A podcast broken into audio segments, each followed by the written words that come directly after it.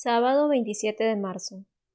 Evangelio según San Juan, capítulo 11, versículo del 45 al 57. La decisión de los judíos de matar a Jesús demuestra que el juicio ante Pilato sería una mera formalidad.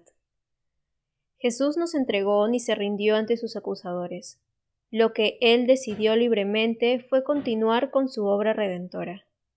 Él entregó libremente su vida, porque hasta el final de su existencia terrenal predicó y vivió de acuerdo a la misión encomendada por el Padre.